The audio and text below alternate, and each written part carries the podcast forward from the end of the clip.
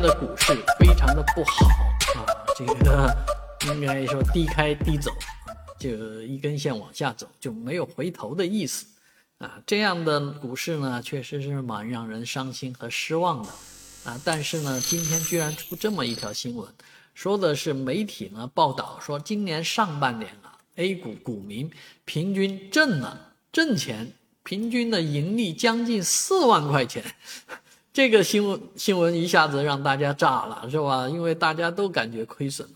不要说网民、股民亏损，现在基民也亏损啊！那些正儿八经做基金的基金经理们也亏损啊！所以这个情况下，专家啊，真正炒股炒得好的、技术好的，他也亏损啊！包括于最近啊，在网上晒出自己买股票的啊，胡锡进。胡锡进的账单现在也是亏损的，所以凭什么说这个每个人平均盈利近四万呢？很多网民说啊，你把这个数倒过来说，你说啊亏损近四万元，我还相信；如果说这个赚到四万块钱，那真的不知道在哪儿看得到了。